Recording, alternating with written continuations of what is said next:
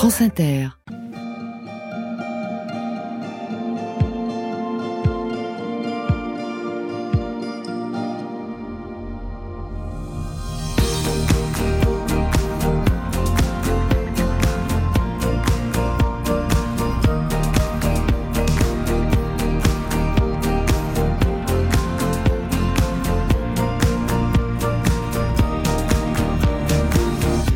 Voit régulièrement depuis 12 ans à la Comédie Française, où il est actuellement Cyrano de Bergerac, et le cinéma le sollicite beaucoup. Pour Netflix, il vient d'incarner Tapi, et à partir de mercredi au cinéma donc, il va incarner Molière, dirigé par Olivier Pi, qui signe son premier film, Le Molière imaginaire. Bonjour Laurent Lafitte. Bonjour. En t-shirt blanc. Euh, oui, en t-shirt blanc. Il fait très chaud dans ce studio. Vous avez proposé à un camarade de la Comédie Française, dans un petit pull très sage, Laurent Stocker, de se joindre à vous. Bonjour. Bonjour. Vincent.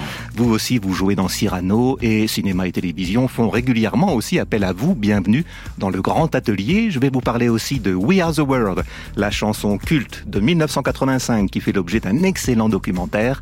Et on partira à la Fondation Cartier-Bresson visiter les photos spectaculaires de l'américain Ouija.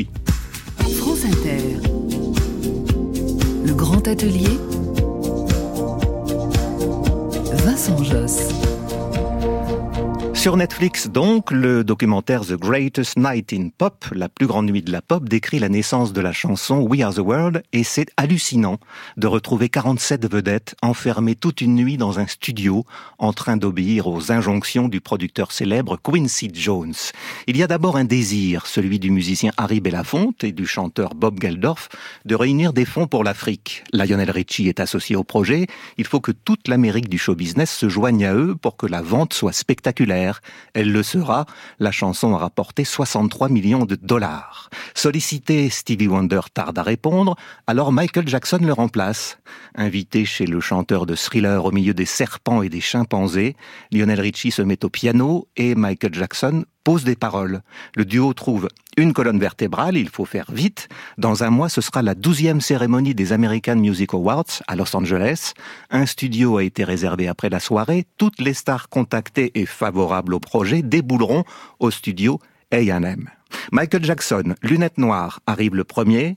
Il se place au centre de la pièce, devant un micro, et teste pour la première fois la mélodie.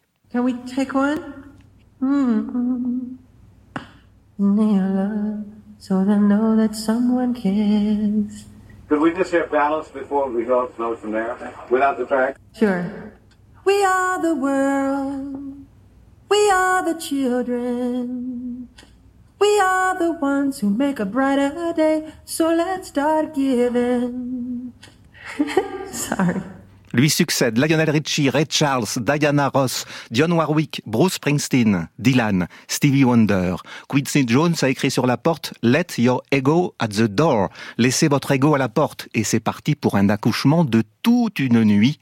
On devine peu à peu l'épuisement des artistes, les rires nerveux. Certains, comme Bob Dylan, entouré de six grandes voix, semblent bloqués.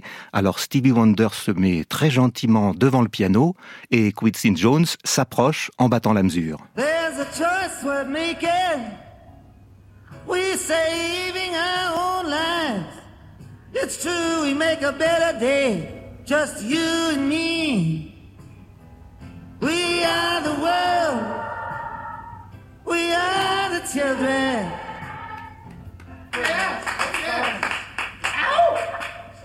Perfect. La moue de Dylan est irrésistible autant que les coiffures, les robes, les chemises plus festives qu'aujourd'hui. À 8 heures du matin, paroles et musique sont dans la boîte. Artistes noirs et blancs, loin de tout communautarisme, sont réunis pour la même cause. Et Diana Ross pleure à l'idée que cette nuit magique s'achève.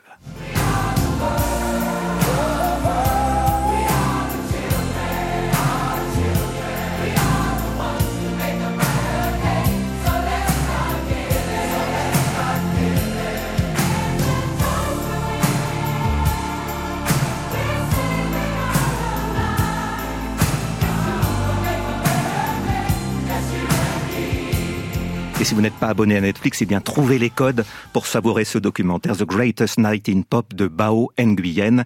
Laurent Lafitte et Laurent Stocker dans un instant sur France Inter après Blur, Barbaric.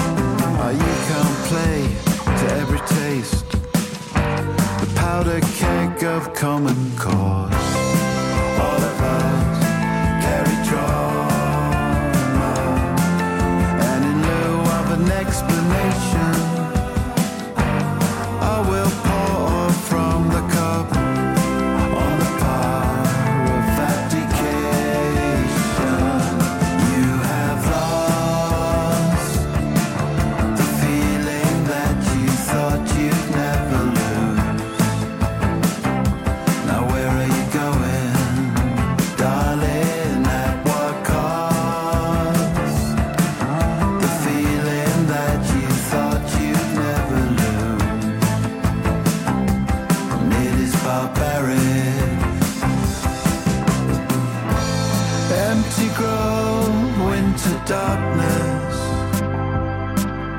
We're taking down the scaffolds very soon.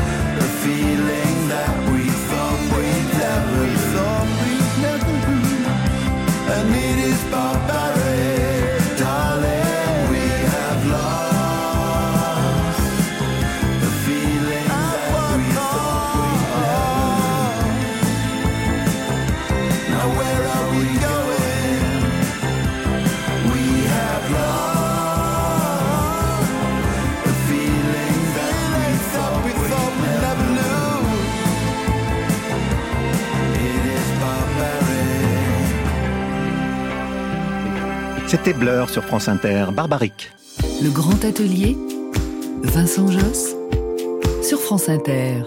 Laurent Lafitte, vous avez joué tapis, donc vous allez nous donner vos codes Netflix. Ah bon Vous auriez aimé être euh, avec Michael Jackson, une petite souris? J'aurais pu, de... oui, je donnerais, je pense, un an, allez, deux ans grand max de ma vie pour passer cette nuit avec eux. Pourquoi? Bah parce que c'est, bon, déjà c'est mon enfance et c'est des artistes qui me fascinent et puis la, la fabrication de, de de ce titre est complètement dingue et puis maintenant on- chacun enregistrerait dans son coin sa, sa voix et tout serait tout serait mixé. Il y aurait Oui. pas cette rencontre dingue. D'une quarantaine d'artistes comme ça Ah, oui, oui. D'autant pas, vous- les, pas les moindres. Pas les moindres, et vous avez appris, vous, à chanter et à jouer aussi à Londres. Oui, c'est oui, j'ai fait une école de comédie musicale à Londres. Ouais, ouais, ouais. Ça vous aide toujours aujourd'hui? Euh, oui, ça m'aide. Oui, oui, oui, ça m'aide. Ouais. Ça se voit sur scène, je trouve. Ah bon, c'est Ouais, vrai. je, je trouve qu'on voit que votre corps a pris cette habitude. Peut-être. Et puis, vous aimez chanter dès que vous avez Oui, l'occasion. C'est vrai. Dès que Hum. je peux, je, je le fais. Laurent, Sto- euh, Laurent Stocker D'ailleurs, tu fais des claquettes pendant le Je fais des monologue. pendant le, Le monologue de- la tirade d'aîné. De- de à un moment, il y a un petit hommage à Klaus Nomi quand même dans le spectacle. oui, dans la vrai, tirade d'aîné. C'est vrai. Vous voulez nous chanter l'air du froid? Non, pas du tout. Vous êtes Molière dans le film euh, d'Olivier Pi qui sera à l'affiche mercredi, le Molière imaginaire. On se pose quel type de questions quand un Olivier Pi, ou peut-être quelqu'un d'autre, mais en l'occurrence c'est lui, vous propose un rôle de génie? Ben, je me pose pas de questions, je lis vite parce que euh, je, connais déjà le travail d'Olivier au théâtre, donc forcément, s'il si, s'il m'envoie euh, quelque chose, ça m'intéresse très vite.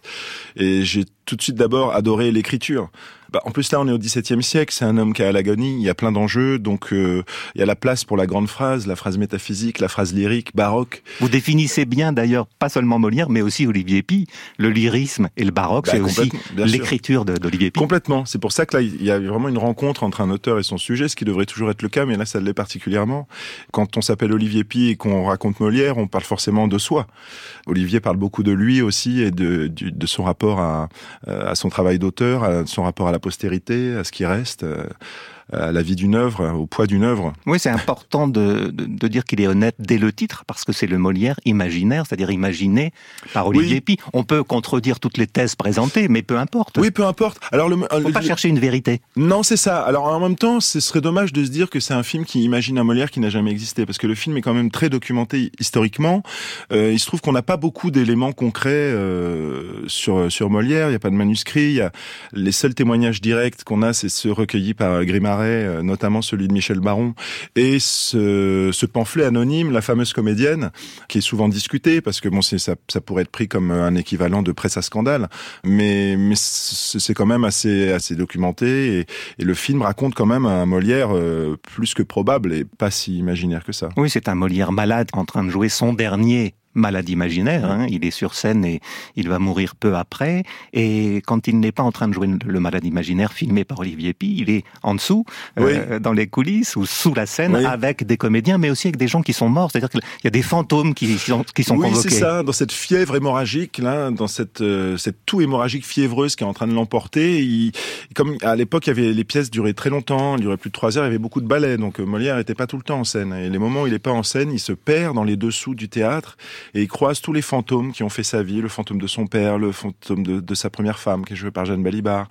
Il est tout le temps en train de demander est-ce que le roi est là, est-ce que le roi est là, Ouais. est-ce que le siège du roi est vide, parce que le, le nouveau le nouveau favori de du roi, c'est Lully.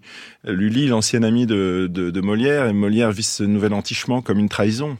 Et toutes les questions qui se posent, les urgences, les urgences différentes. L'urgence de, de Molière, c'est euh, est-ce que le roi est là? Qu'est-ce qui va rester de mon œuvre? Est-ce que je suis en train de mourir? Parce que je- il ne le sait pas forcément. Les urgences de la de la troupe. Qu'est-ce qu'on va devenir une fois qu'il sera plus là? Les urgences de sa femme, qui est jouée par Stécie Martin, qui voit qu'il est en train de partir. Comment l'enterrer de manière chrétienne? Il faut qu'il signe une renonciation à son métier d'acteur. Et est-ce que Molière va vivre comme une comme une trahison? Ces enjeux, c'est cette urgence qui Mhm. sont euh, notamment euh, matérialisés par le, le choix du plan séquence.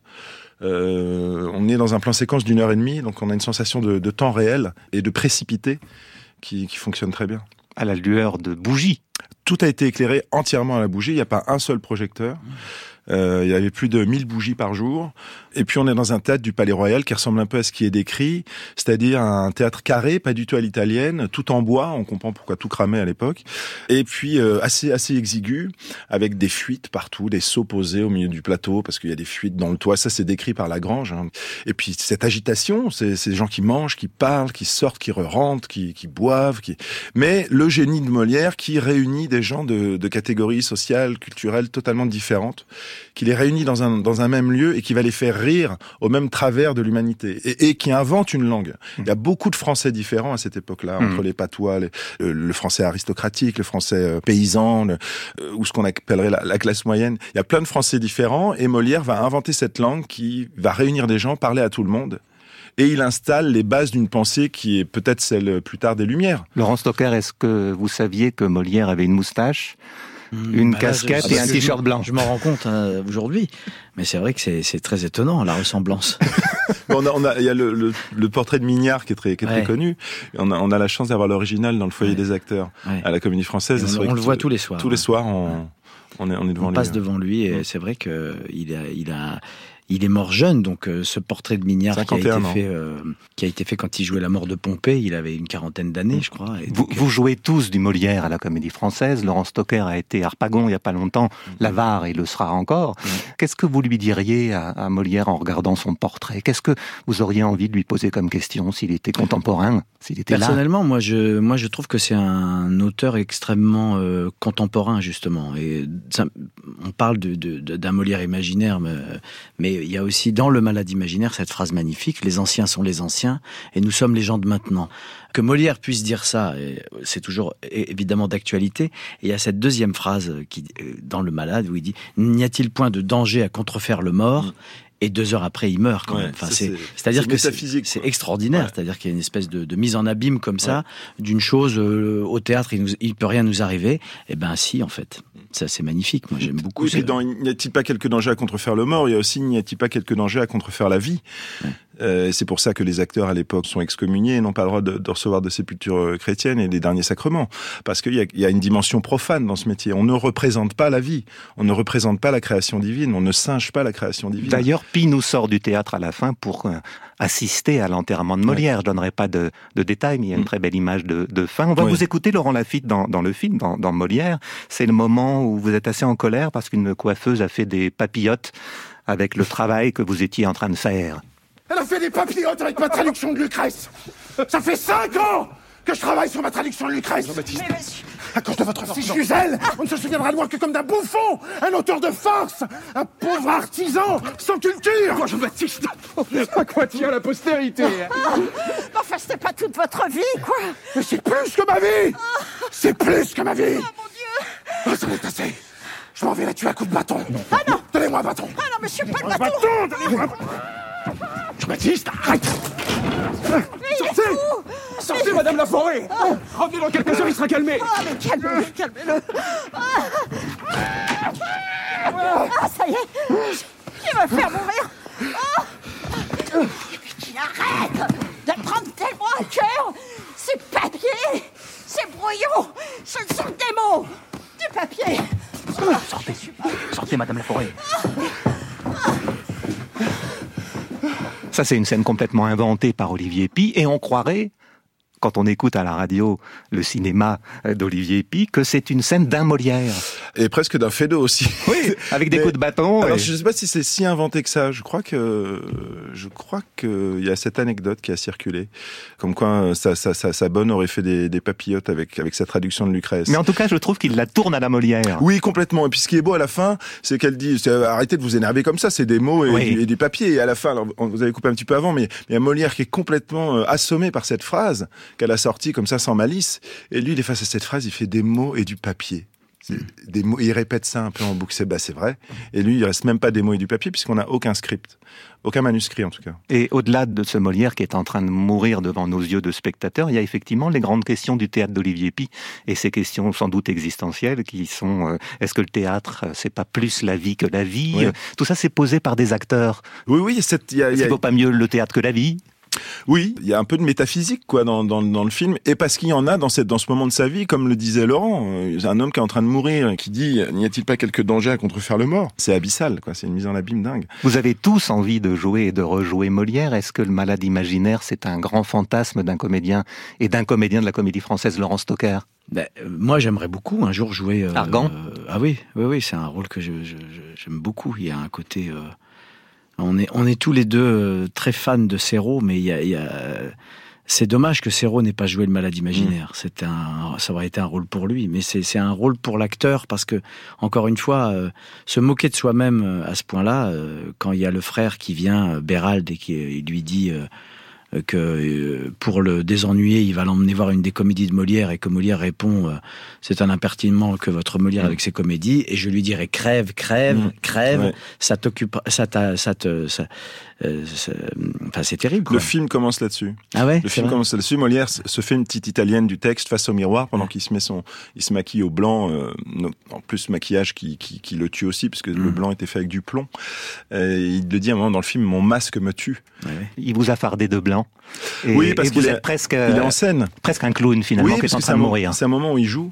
C'est un moment où il est en train de jouer. Donc il a son maquillage de scène. Il Mm. est dans la robe de chambre euh, euh, du malade imaginaire. Il a le bonnet du malade imaginaire et il est en costume avec un, un, bas, un bas qui tombe. euh, il y a ce côté euh, clownesque euh, du, du personnage qui porte sur sur son dos euh, alors qu'il est en train de vivre euh, de vivre un drame. On va écouter un peu de musique. Je sais que dans votre playlist, dans vos oreilles, quand vous êtes sur votre vélo, à Paris ou ailleurs, Laurent Lafitte, il y a de la soul. Ah oui, souvent. oui. Alors on a cherché un peu, puis on s'est dit, bah oui, mais il aime aussi Amy Winehouse. Ah oui, beaucoup. On Ouais. l'écoute? All I can ever be to you is the darkness that we know and this regret I got accustomed to. Once was the ride when we were at our height, waiting for you in the hotel at night. I knew I had him at my match, but every moment we get snatched. I don't know why I got so attached. It's my responsibility, and you don't own nothing to me but to walk away. I have no capacity. He walks away, the sun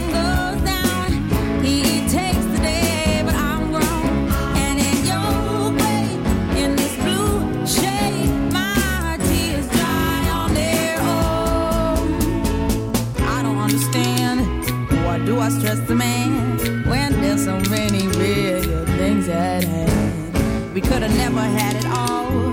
We had to hit a wall. So this is inevitable withdrawal. Even if I stop wanting you, and perspective pushes true, I'll be some next man's other woman. So I cannot play myself again. Should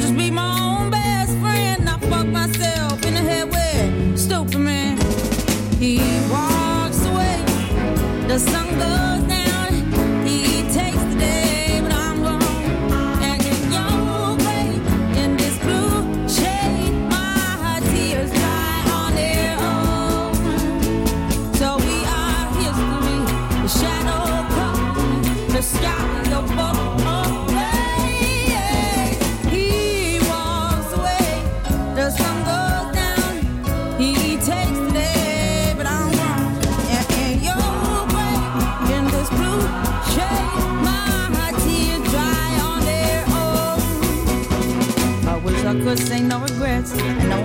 no days. Cause as we kiss goodbye, the sun sets. So we are history. The shadow covers me. The sky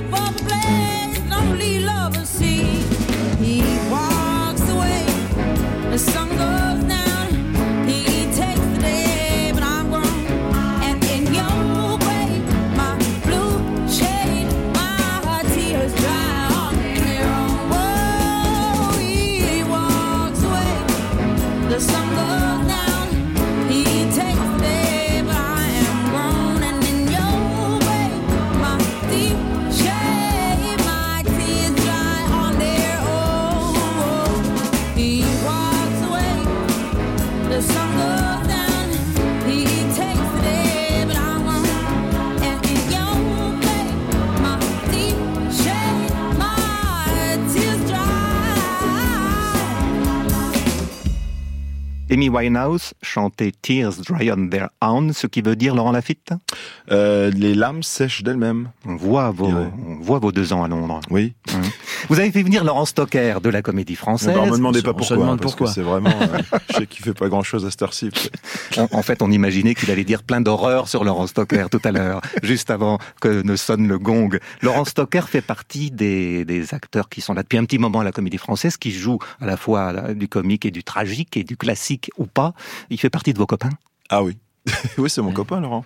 Ouais, ouais. Je vois puis- que vous vous vannez beaucoup et que vous riez beaucoup ensemble. On dit, en fait, Ah, je pense qu'il oui. y a 85% des choses qu'on se dit qu'on ne peut dire à personne d'autre. Qui serait, je pense, qui Vous, qui accep- mettrait un terme à, notre- à nos carrières et vous même à nos acceptez vies tout sociales. l'un de l'autre On se dit, on aime bien dire la pire phrase possible. Mais on se connaît depuis longtemps parce qu'on avait commencé euh, à jouer ensemble euh, sous la direction de Zabou Bretman et euh, je me souviens que Zabou elle disait bon il faut quand même qu'on tienne un peu la, la répétition parce qu'ils s'hystérisent l'un l'autre elle disait Vous aviez Et- joué et- un fédo formidable. on, a- Oui, on avait joué un fédo mais il y avait des répétitions on avait on avait vraiment du mal à répéter parce que on riait tellement qu'on n'arrivait plus à répéter C'est-à-dire que vous êtes friand de l'humour de l'autre. bah oui, parce Oui. que quand on propose quelque chose, quand Laurent propose quelque chose, euh, moi je rebondis ou l'inverse, et puis du coup, euh, des fois ça devient, on, on nous dit stop parce que c'est pas possible. Sur Cyrano, non, ça allait. C'est vrai que vous commencez par une et vous la poursuivez et ça va très loin et très vite. Oui, et de plus en plus loin.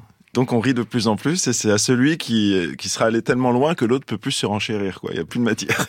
Est-ce que cette façon de rire, là, je vous imagine en, en coulisses quand vous jouez ensemble, ça vous arrive? Est-ce que c'est aussi une manière de repousser le trac, de, de faire en sorte Oui. d'aller bien une fois sur scène? Oui, de mettre en place la, la déconcentration parce que c'est c'est là-dessus ça- pour créer du présent, faut être déconcentré. Donc euh, J'appelle ça la salle de garde, moi, le- le- le- les coulisses, parce que il y a des gens qui arrivent à monter en scène sans avoir le trac, et euh, c'est pas forcément les meilleurs, hein, euh, mais bon. euh, Vous, vous êtes très arrivent. Moi, je suis très traqueur. Laurent Toi, t'es assez traqueur euh, aussi. aux premières, je suis traqueur Aux aux premières. premières. Après, ça va un peu mieux. Ouais, les dix, les dix Mais- premières. mais Enfin, mais, mais, mais le- l'exutoire avant de jouer, c'est moi j'en ai besoin en Ouais. tout cas parce que sinon je peux pas monter en scène quoi. C'est Mhm. trop dur. Donc vous le provoquez Oui, on s'amuse. Moi, j'ai toujours entendu dire que Laurent Stocker faisait rire ses camarades à la Comédie Française, Bah, notamment, Laurent Lafitte aussi. Hein. notamment avant de monter en scène. Franchement. Oui, c'est vrai que Laurent, il est, il est connu, il est connu pour ça. Et puis il a des, il y a des blagues quand même, il a des running gags qui fait, je pense, enfin moi je suis là depuis 12 ans, mais je pense que tu l'as fait depuis 20 ans. Il y a certaines blagues. J'ai 60 ans. Depuis- J'ai commencé en, en 52. Je pense qu'il y a des blagues qu'il fait, pas tous les jours, mais depuis très très longtemps, et elles sont tellement répétées. Vous faisiez rire Louis Seigné au départ. Voilà, c'est ça. Oui. J'ai commencé à faire rire Lagrange surtout. C'est pour ça que vous connaissez si bien Molière. Ah oui. Oui. On va écouter Michel Serrault parce que quand Ah, ça nous fait plaisir à Ah, tous les deux. à ça. tous les deux, Ah, Ah oui, oui, je oui. savais que Laurent Stocker était fou Ah, de ouais, Michel Serrault, aussi. mais aussi Laurent Ah, Lafitte. ouais, ouais, ouais. Alors il joue euh, dans un téléfilm de Christian de Challonge, L'Avare, ça vous va? Ah oui. Attends Ne m'emportes-tu rien? Que vous emporterai-je? Bien sûr que je vois. Montre-moi tes mains. Et voilà. Les autres. Les autres. Les autres, oui. Les voilà. Les voilà. N'as-tu rien mis ici, dedans Voyez vous-même. Ces grandes choses, sont propres à devenir l'air des choses qu'on dérobe. Je voudrais qu'on en eût fait pendre quelqu'un. Ah, qu'un homme comme cela mériterait ce qu'il craint et que j'aurais de joie à le voler. Hein? Quoi? Qu'est-ce que tu parles de voler? Je dis que vous fouillez bien partout pour voir si je vous ai volé. C'est ce que je veux faire! La peste soit de l'avarice et des avaricieux. Comment que dis-tu? Ce que je dis? Oui, qu'est-ce que tu dis d'avarice et d'avaricieux? Je dis que la peste soit de l'avarice et des avaricieux. De qui veux-tu parler? Des avaricieux. Et qui sont-ils, ces avaricieux? Des vilains et des ladres. Mais qu'est-ce que tu entends par là? De quoi vous mettez-vous en peine? Me mets en peine de ce qu'il faut Est-ce que vous croyez que je veux parler de vous? Je crois ce que je crois Je veux que tu me dises à qui tu parles quand tu dis cela Je parle, je parle, euh, je parle à mon bonnet. Là, c'est un des derniers rôles de Serrault. C'est assez émouvant d'ailleurs de l'entendre. On, on s'amusait un peu parce que il est imitable et vous l'imitez très bien tous les deux. D'ailleurs, vous allez nous le prouver, Laurent Lafitte. Ah non, vous êtes dur d'une une chance pareille. hein. Pareil, hein, c'est quand même. Il y a besoin d'être Antoine Duléry Oui, c'est ça. qui l'imite tout le temps. L'imitation de l'imitation. Oui. Euh, Qu'est-ce qui vous touche autant euh, chez Serrault Pourquoi lui? Pourquoi lui? Parce qu'il y en Laurent a pas deux comme lui, et puis Ouais. que euh, il y a une fantaisie euh, pour avoir parlé avec des gens qui ont travaillé avec lui euh, d'une prise à l'autre. Il fait jamais la même chose. Alors évi- évidemment, c'est mieux d'avoir deux voire trois caméras avec Michel Serrault, je pense. Mais j'aurais, c'est quelqu'un que j'aurais aimé rencontrer parce que il y a cette facilité aussi à à ne pas être sur des rails et à réinventer peut-être même parfois le texte. On a tous très peur en tant qu'interprète de changer une virgule, une phrase, mais euh, lui, ça lui faisait pas peur. Cette liberté-là apporte une chose euh, qui est unique euh, dans le cinéma français. Je crois qu'il n'y en a pas eu d'autres depuis, il n'y en a pas eu avant. Il y avait peut-être des gens comme Berry, Jules Berry, des gens comme ça. Je, le compare un peu à,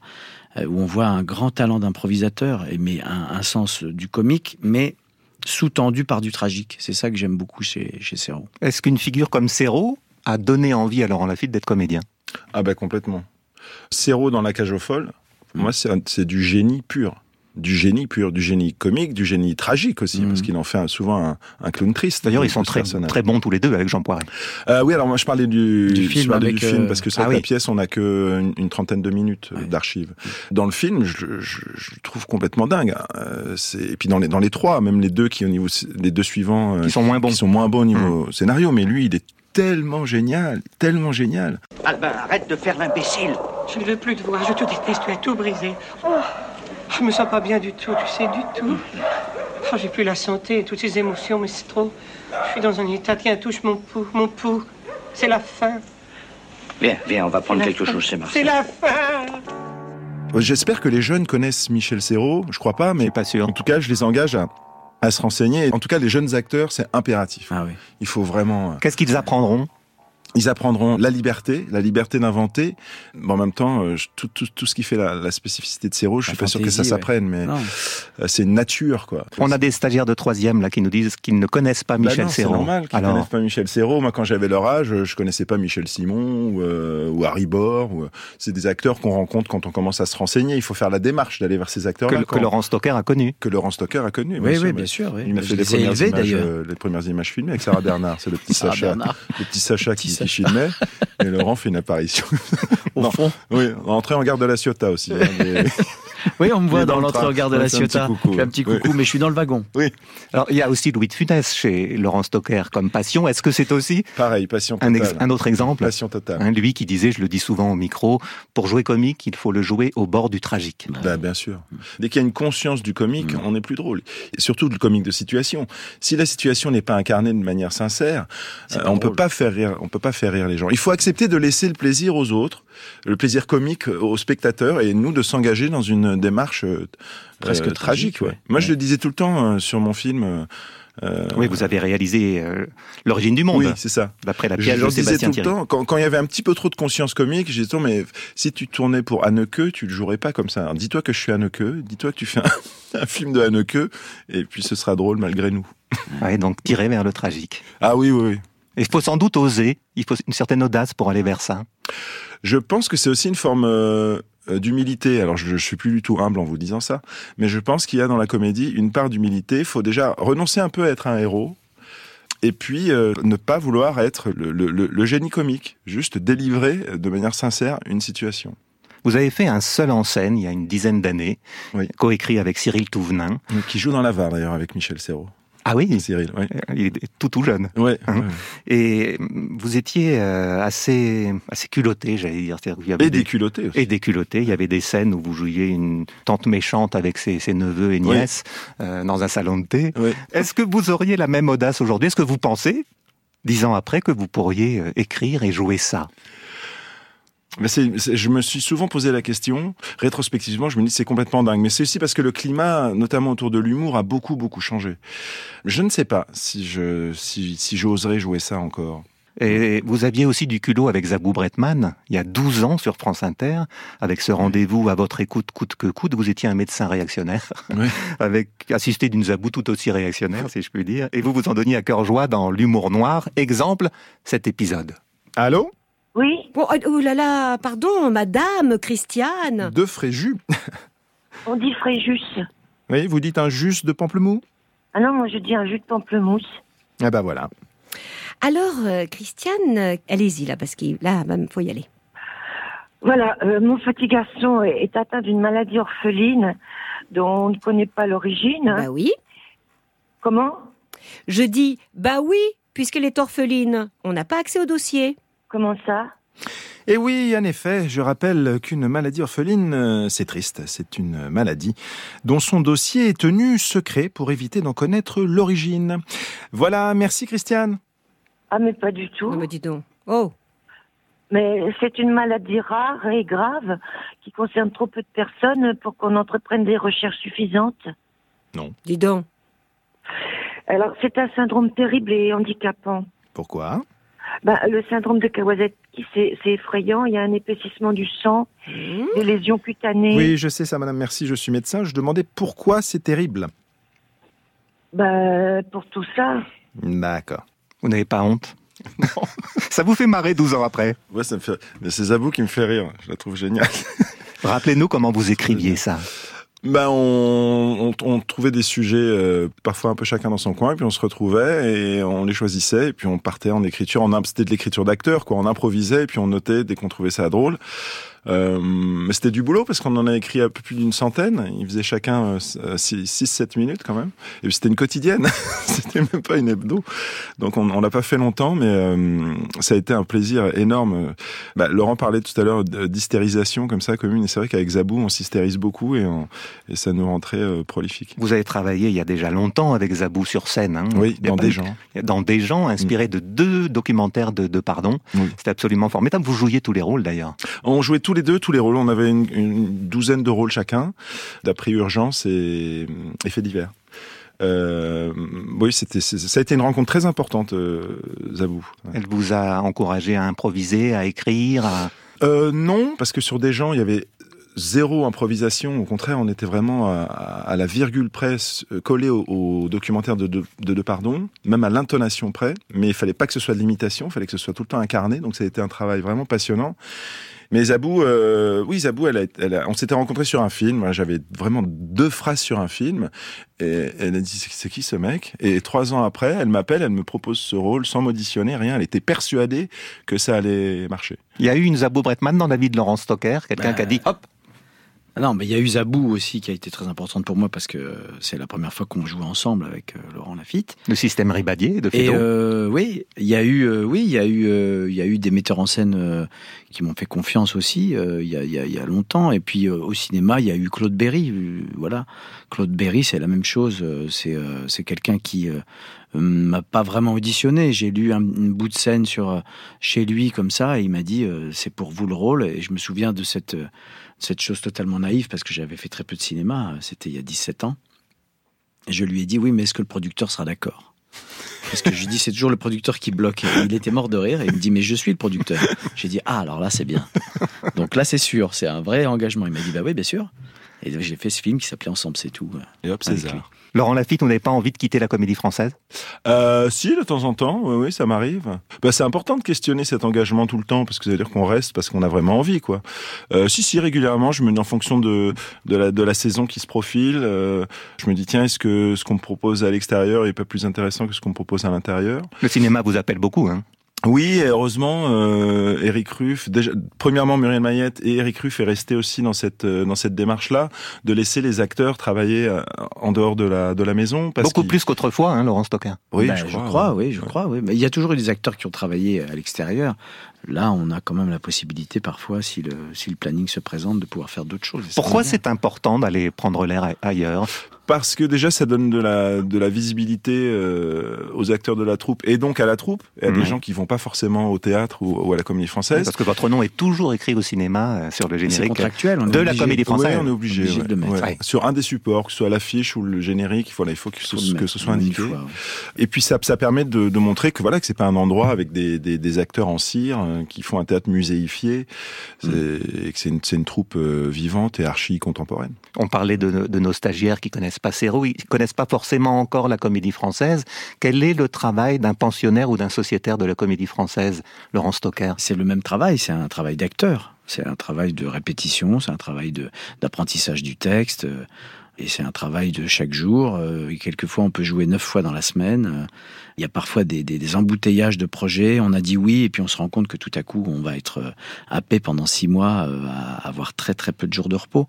Euh, voilà, ça, ça- c'est une sorte de sacerdoce aussi, quoi. Parfois, ça peut devenir euh, même euh, entêtant. Et euh, ce que disait euh, Laurent tout à l'heure, c'est-à-dire que ces moments-là où on est trop occupé euh, peuvent aussi nous dire oh là là mais je, je vais pas y arriver donc il faut peut-être que je m'en aille mais ça ça re-questionne puis après quand on a moins de choses on se dit ah c'est quand même un endroit sympa où on, on aime aller et puis retrouver les, les, les- les copains aussi quoi Bah oui, c'est ça. Et peut-être que Laurent Lafitte, c'est ça euh, aussi, le plaisir d'être français, d'une part faire du théâtre. Vous avez commencé votre métier par le théâtre, mais aussi retrouver des copains. Et il y a une force entre vous, il y a quelque chose qui n'existe sans doute pas ailleurs dans cette troupe. Oui, oui, c'est vrai. Alors, j'ai pas connu l'époque où il y avait un peu plus de clans. euh, Oui. moi, je suis rentré vraiment dans une troupe déjà assez assez soudée. Les années Et- 70-80, on parlait des Atrides. Oui, voilà. à la oui, comédie oui, française. a- Oui, ça s'est bien calmé, Oui, hein. ça, je crois- et il y, a, il y a vraiment une espèce de, de, de, de cohésion et de, de, de compatibilité. On peut pas être un meilleur ami avec tout le monde, mais c'est vraiment une troupe qui fonctionne humainement. Et moi, je suis toujours content. Je retrouve ces sensations de rentrée des classes que j'aimais beaucoup. Oui, moi. ça. quand on revient en septembre, euh, retrouver un lieu qui est familier, dans lequel on est, on est, on est libre en tant qu'artiste, quand même, parce qu'on a une force de proposition dans le travail aussi qui est beaucoup plus grande, parce qu'on se connaît tous, on n'a pas peur d'être jugé. Donc je pense que pour les metteurs en scène, c'est bien aussi, parce qu'ils ont des acteurs en confiance qui vont avoir une force de proposition euh, dès, dès les premières répétitions. Et puis Laurent Stocker, on travaille à la comédie française avec une variété de metteurs en scène que vous n'auriez peut-être pas si vous étiez en dehors du français. Ah oui, ça c'est possible. Ouais. Moi, je- c'est vrai que j'ai travaillé avec euh, des grands metteurs en scène comme Fomenko, comme euh, comme euh, Bob Wilson, comme Françon, comme euh, voilà, ça c'est des, des rencontres magnifiques. Oui. Vous aussi. Laurent Lafitte, ce plaisir de la diversité des metteurs en scène, qui sont pas seulement français, évidemment. Bien sûr, mais moi je, je suis rentré à la Comédie Française parce que je savais que j'allais avoir accès à des textes et à des metteurs en scène qui ne seraient pas venus me chercher si je faisais pas partie de la troupe ou des textes qu'on m'aurait pas proposés alors que j'étais en train de finir mon one man show. J'ai toujours aimé donner une direction différente à ma, à ma carrière en fonction de de mes goûts de spectateur en fait. Et à partir du moment où mes goûts se déplacent, là j'avais j'avais la chance de pouvoir aller vers un théâtre qui m'intéressait av- avec une troupe que je connaissais bien et des, et des acteurs qui avec lesquels j'avais envie de, de travailler. Mais vous parliez des jeunes tout à l'heure, c'est vraiment très très important de leur dire que la Comédie Française c'est vraiment pas un musée, c'est un lieu peut-être un petit peu impressionnant, mais c'est un lieu qui leur appartient, qui appartient à tous les Français. C'est un théâtre euh, très vivant. Euh, il faut juste bien choisir la pièce. Là, c'est la responsabilité des adultes. Bien choisir le premier spectacle. Euh, c'est important vraiment. On le leur premier- conseille lequel en ce moment? Bah, c'est vrai que Cyrano, pour découvrir le théâtre, c'est assez génial parce que la pièce est très efficace. Super. Il y a de la littérature, mais en même il y a des places de- quand même, c'est quand même assez rare de voir ça encore aujourd'hui, euh, surtout sur un théâtre national comme ça. Euh, les places sont tout en haut, elles sont quand même, c'est quand même de bonnes places à 5 euros. Oui, et les places gratuites tous les lundis, il y a tous les 80 lundis. places gratuites qui sont qui sont relâchées une heure avant le Une heure avant, une pour, heure avant la pour les moins de 23 ans. Ouais. C'est bien. Donc euh, ça prouve que Vous en parlez bien. On, on va se quitter avec euh, Laurent Lafitte qui est en train de jouer euh, Molière, euh, en train de mourir. C'est pas très gai, mais c'est un moment important du film, le film d'Olivier Pi, qui sort mercredi, le Molière imaginaire. Moi, je n'ai jamais su que les faire rire. Toi, tu les fascines. Par ta jeunesse. Par ta beauté. Par ton insolence. Même ta douleur les fascine. Je n'ai pas de mal à imaginer l'avenir. La gloire de celui que j'aime commence. Et moi, j'entre dans la nuit. Je ne veux pas. Il faut prendre tout ce qui vient comme nous prendrions l'hostie. L'amour. C'est la seule manière d'admettre que nous ne sommes rien. C'est mettre au pied de celui qu'on aime. Son néant. Et connaître une joie plus grande, parmi toutes les joies, en confessant son néant. Molière. Molière survivra à Jean-Baptiste. Jean-Baptiste ne survivra pas à Michel Baron. Voilà, vous êtes ému presque en, en écoutant cet extrait où vous êtes dans, dans un bain avec un jeune comédien, puisque Ah, oui. euh, il y a toute une thèse qui qui fait pas l'unanimité d'ailleurs, hein, disant que Oui, il- Molière était peut-être homosexuel et qu'il aurait engagé un jeune homme de 17 ans avec qui il a vécu une passion. C'est ce que soutient d'ailleurs Olivier Pi dans son film. Oui, alors de toute façon, il y a, Baron. il y a plein de thèses autour. Il y a quasiment que des thèses autour de Molière, et je ne sais pas pourquoi celle-ci en particulier ne fait pas l'unanimité. Ça m'agace un petit peu. Mm. En tout cas, elle fait pas autant l'unanimité que les autres. C'est-à-dire qu'il aurait été bisexuel au fond. Oui, en tout cas, cette histoire avec Michel Baron, qu'il a recueilli chez lui, il l'a rencontré, bon, il avait 12, 12 12 ou 14 ans, Euh, il l'a il l'a installé chez lui, euh, notamment dans la fameuse comédienne, ce pamphlet dont on parlait en début d'émission, il est clairement euh, raconté sur 10 pages euh, la nature euh, supposée de, de leur relation, qui est sans équivoque. Vous pensez qu'il y a une forme d'homophobie à refuser cette thèse? Oui, complètement. Ouais. Oui, oui, complètement. Oui, c'est clairement ça. C'est un aspect de la personnalité de Molière qu'on refuse, alors que quand on émet l'hypothèse que, enfin, quand on sait qu'il a épousé la fille de sa femme, de sa première femme, et l'hypothèse que peut-être d'ailleurs c'était sa fille, ça c'est une hypothèse euh, qui est pas complètement euh, validée, mais bon, qui fait partie des possibilités. Euh, ça ne pose pas de problème. En revanche, son homosexualité, on a toujours tendance à, sa bisexualité, on a toujours tendance à balayer ça d'un revers de la main, comme si c'était un, un, un argument militant de la communauté LGBT pour pour récupérer euh, la, figure euh, de Molière. Donc ça, oui, ça m'a ça m'agace un peu. ouais. Mais euh, ce que j'aime, c'est comment c'est raconté dans, dans le film, et j'ai- j'aime beaucoup le le- le- l'écriture de, de cette. J'étais pas ému par moi-même, j'étais ému par l'écriture, l'écriture de oui de cette Par scène. la mort de Molière, oui. la mort de Molière et puis ce qu'il lui dit, il est face, il est face à sa succession. Et puis ça, voilà, Jean-Baptiste ne survivra pas, Molière survivra peut-être, mais il est même pas sûr de sa postérité en tant qu'auteur, puisqu'à l'époque il n'est pas reconnu comme un grand auteur, c'est Corneille le grand auteur. Donc il a, il a, il, peut- il peut pas avoir une une préscience de de la- sa postérité en tant que en tant qu'auteur. Et il dit Molière ne survivra pas à Michel Baron. Il parle à son successeur Michel Baron ensuite quand les Qui est deux- ce fameux jeune homme, hein, qui est ce fameux jeune homme acteur. va, va reprendre tous les grands rôles que Molière a créés. À la Comédie Française quand les deux troupes euh, seront réunies euh, sept ans après la mort de Molière. Et on vous sent tous les deux très animés et très pleins de Molière, Laurent Lafitte et Laurent Stocker. Laurent Lafitte, Molière, dans le Molière imaginaire d'Olivier Pi à partir de mercredi, vous l'avez compris, et avec Laurent Stocker à l'affiche de Cyrano de Bergerac à la Comédie Française jusqu'au 29 avril, mise en scène de... Emmanuel Ah, non. Doma. Oui, Emmanuel Doma, pardon, oui, bien sûr. Non, non, Cyrano, Emmanuel Doma, pardon. Merci beaucoup, Laurent Lafitte et Laurent Stocker. Dans un instant, après une chanson de Bastien Lallemand, on part à la Fondation Cartier-Bresson, rue des Archives à Paris, découvrir l'exposition de l'américain Ouija, des scènes de crime dans le New York des années 40-50. L'exposition dure jusqu'en mai.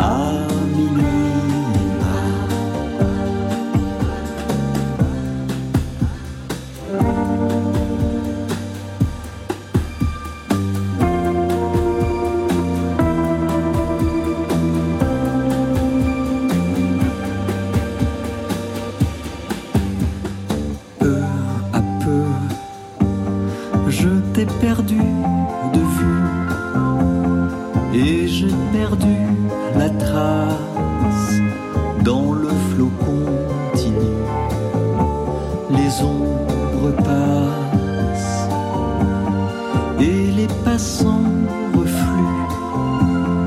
D'autres passants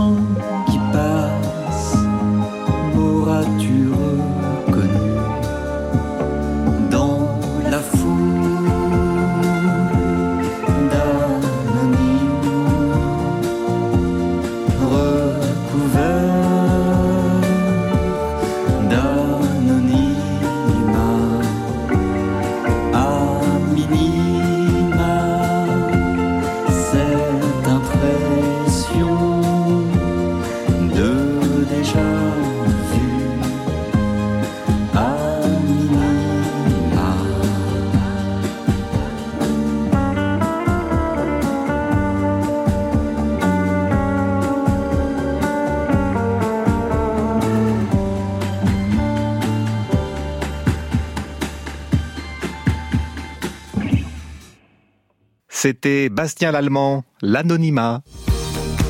France Inter. Le grand atelier. Vincent Josse. C'est un photographe incroyable que la Fondation Henri Cartier-Bresson à Paris vous propose de voir en ce moment. C'est l'américain Ouija, cet homme qui, appareil photo à la main, parcourt les rues de New York la nuit pendant dix ans, entre 1935 et 1945. Que cherche-t-il? Le fait divers, les incendies, les accidents. Il vit des ventes de ces images chocs au tabloïd. Et puis il change de registre et se met à photographier à Hollywood les stars, en s'amusant aussi à déformer leur visage pour désacraliser, pour se moquer de ces légendes vivantes. Clément Chéroux, le directeur de la Fondation Cartier-Bresson, m'a rejoint dans l'exposition. Clément Chéroux, Cartier-Bresson disait le photographe est un voleur, voler oui, mais pour donner. Est-ce qu'on peut dire de Ouija, l'américain, qu'il est un voyeur un voyeur qui donne? Oui, tout à fait. C'est un beau renversement de, de comparer Henri Cartier-Bresson et Ouija, même s'ils utilisaient des appareils euh, très différents. Je crois qu'il y a effectivement un côté voyeur chez, chez Ouija qui est indéniable. Hein. Il a aimé euh, prendre des images euh, de faits divers à New York, dans ce, New York noir des années 30 et, et 40, hein, d'après la prohibition, mais où il y a encore assez régulièrement euh, des meurtres, euh, des crimes, des incendies, des accidents de voiture. Il a réuni un peu tous ces, tous ces clichés du, du New York noir en 1945 dans un livre qui s'appelle Naked City, qui a été un grand, un grand succès. Assez rapidement, dans ces images, Ouija va lui-même introduire des spectateurs. Il y a beaucoup d'images où on voit des, gens de dos, des gens de côté, en train de regarder euh, un accident de voiture, un crime, un, incendie, comme une sorte de, second degré ou de mise en abîme pour faire en sorte que les gens qui ensuite regardent ces images euh, dans la presse se rendent compte en voyant les voyeurs regarder euh, le crime ou l'accident que eux-mêmes, en, tant que spectateurs et regardeurs de, ces images, étaient eux-mêmes des, des voyeurs. Un homme qui travaillait la nuit, qui vivait la nuit. Oui, il raconte beaucoup ça dans son, dans son autobiographie. C'était un drôle de, un drôle de gars que ce Ouija euh, qui euh, vivait dans un petit euh, appartement juste à côté de la police où il y avait dans le même endroit ses archives, son laboratoire et puis son lit où il dormait plutôt dans la, la journée. Et pendant la nuit, il sillonnait New York dans une, dans une voiture qui était branchée en permanence sur la radio de la police pour se rendre en premier euh, sur les, euh, les lieux de, des crimes ou les, incendies ou accidents de voiture. Luigi s'intéresse aux morts et aux vivants, un grand coup de flash en général sur la personne ou le, le cadavre qui l'intéresse. Il travaille sur les traces, on aperçoit des nuques plus que des visages, des personnes qui échappent à son appareil photo avec un chapeau sur la tête pour, Mhm. se, pour se masquer de visage. On aperçoit des traces de sang, Mhm. on aperçoit une craie autour d'une trace de sang. Donc il y a vraiment les traces chez lui dans la ville. Mhm. Et puis à un moment, il photographie tout autre chose, mais ça reste du spectacle.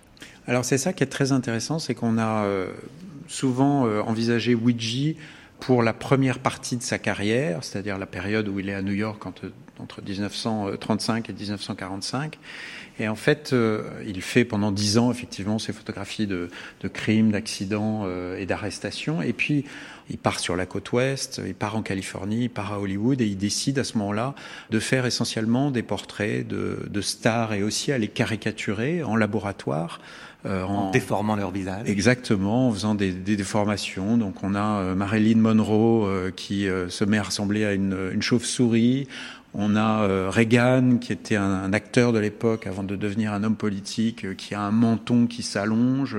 Et euh, ce qui est très intéressant, c'est de, voir que finalement Ouija a, troqué sa, pratique du fait divers contre ce qu'il appelle de la photo-caricature, c'est-à-dire qu'il se met finalement à partir de, des années 50 à vivre en vendant régulièrement aux journaux des images de, de personnalités publiques caricaturées. Intéressant parce que quand on les regarde d'ici, ces je vois Mao Zedong comme un lapin prêt à mordre avec de grandes dents, ou Reagan que vous citiez à l'instant, Clément Chéroux. Ce sont presque les corps difformes et déformés par l'accident de la route qu'il photographiait Mhm. autrefois. C'est une belle, une belle idée, effectivement, comme si c'était un, un prolongement de cette première période. En fait, on, on a un peu tendance à opposer ça. Et moi, ce qui m'intéresse particulièrement, c'est de dire que malgré l'opposition formelle entre ces deux parties euh, de, l'œuvre de Ouija, il y a quand même néanmoins une sorte de cohérence, parce que je crois que quand Ouija euh, photographiait euh, des faits divers, des accidents de voiture, des incendies, il y avait pour lui une sorte de critique de la manière dont la presse tabloïde transformait des tragédies en spectacle. Et finalement, c'est exactement ce qu'il continue à faire quand il va à Hollywood. Il continue à critiquer la façon dont la société américaine a tendance à tout transformer en quelque chose de spectaculaire. Euh, et Hollywood est, bien connu comme euh, le temple de cette euh, manière de, de, de, de, de spectaculariser le, le monde entier. Et finalement, et c'est euh, le- le- l'hypothèse de l'exposition, je crois que Ouija a presque une dizaine d'années avant Guy Debord et le- l'international situationniste, Ouija a, a proposé déjà à son époque une forme de, de critique de la société du spectacle, et c'est ce que montre cette exposition. L'exposition Ouija, Autopsie du spectacle, se trouve donc à la Fondation Henri Cartier-Bresson, c'est dans le Marais à Paris, jusqu'au 19 mai, et vous trouvez le catalogue aux éditions textuelles. Stéphanie Texier a réalisé cette émission. Karen D et Laurie Nègrevergne m'ont aidé à la préparer. Valentine Chedebois a programmé la musique. Il y avait à la technique Fabrice Desmaz. Retrouvez l'émission et écrivez-nous s'il vous plaît sur la page Facebook du Grand Atelier et passez une bonne fin de journée à l'écoute de France Inter.